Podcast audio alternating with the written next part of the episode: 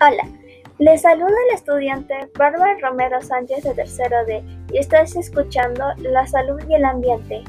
En esta oportunidad trataremos el tema de la contaminación del aire.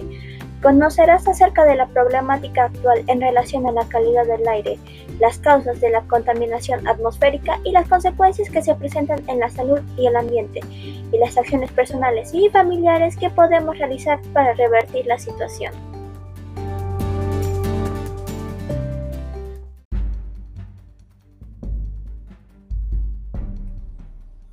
Se entiende como contaminación del aire a la presencia de sustancias contaminantes como gases o partículas generadas de manera natural o por actividades humanas, las cuales implican un riesgo, daño o molestia grave para la salud de las personas y el ambiente. Estos elementos deberían hallarse en una proporción determinada, con el fin de cumplir con un equilibrio y una calidad que permita a todos los seres vivos disfrutar de una vida saludable sin contaminación ambiental. Lamentablemente, en la actualidad estamos viviendo una situación muy difícil. A pesar que la contaminación del aire se ha visto disminuida, principalmente por la reducción del tráfico vehicular a causa de la cuarentena, también hay otras causas de la contaminación del aire que no se han visto reducidas en su totalidad, como el uso ineficiente de la energía en los hogares, la industria, el transporte y la agricultura, entre otros. Estos problemas pueden generar graves enfermedades que afectan la salud de las personas y a su vez traer consecuencias en el efecto invernadero.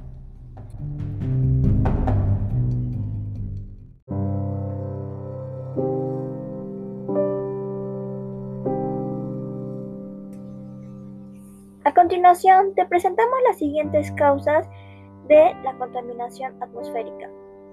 Número 1. La contaminación por parte de la industria, que afecta la calidad del aire, el agua y la tierra. Debido a la quema a gran escala de combustibles fósiles como el petróleo, el carbón, el gas y la emisión de desechos peligrosos. Esto afecta la salud de las personas, al causar enfermedades respiratorias de tipo agudo, como la neumonía, y crónicas como el cáncer al pulmón y enfermedades cardiovasculares.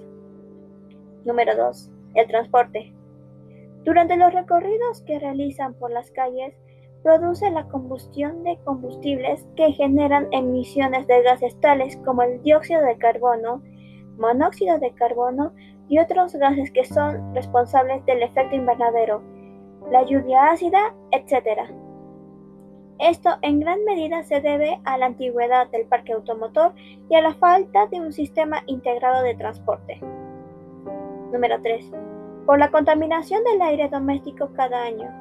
Más de 4 millones de personas mueren prematuramente por enfermedades atribuibles a la contaminación del aire de los hogares como consecuencia del uso de combustibles sólidos para cocinar, principalmente el uso de queroseno y combustibles sólidos como madera en estufas contaminantes, hogueras y lámparas, etc., que pueden liberar distintos contaminantes como el monóxido de carbono, dióxido de carbono, dióxido de nitrógeno y dióxido de azufre.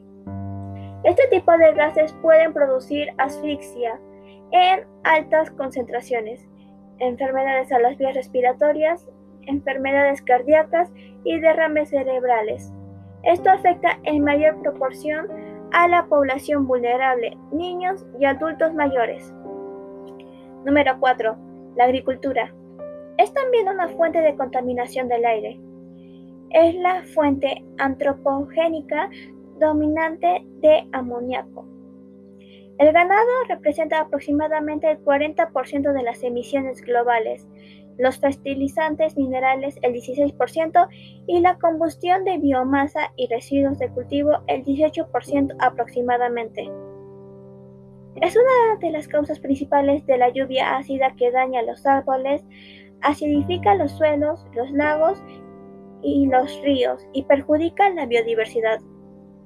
A medida que otros gases acidificantes, como el dióxido de azufre, se someten a un control más estricto, el amoníaco puede llegar a ser la causa principal de acidificación.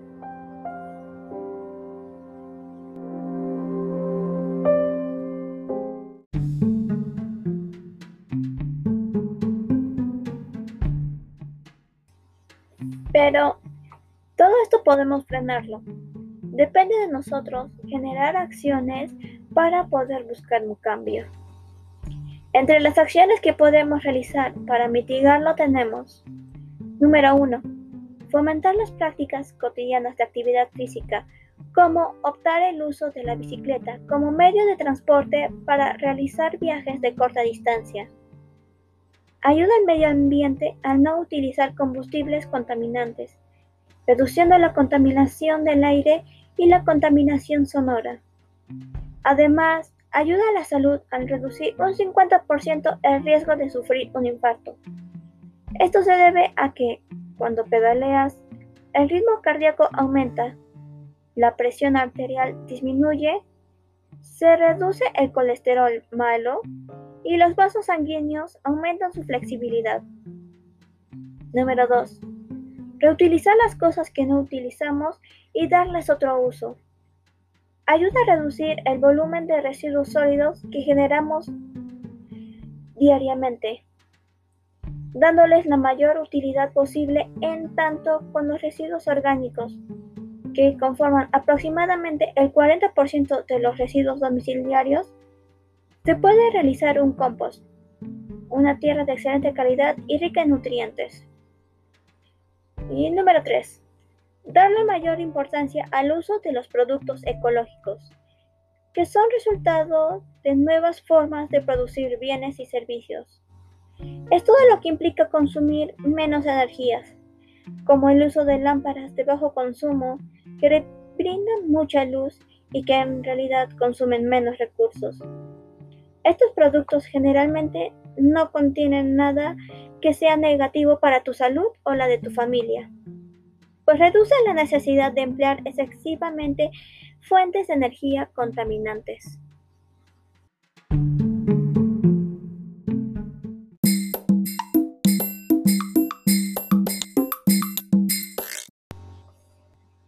Con todo lo que anteriormente fue mencionado, estoy seguro que tú tomarás conciencia de la situación que se está presentando en la actualidad en relación a la contaminación ambiental que afecta a tu salud y la de tu familia. Por ello te invito a practicar estas acciones que se presentaron, las cuales nos ayudarán a mejorar la calidad de vida de las personas y a reducir los niveles de contaminación en el ambiente. Gracias por permitirme llegar a ti y nos volveremos a encontrar en otro episodio de La salud y el ambiente.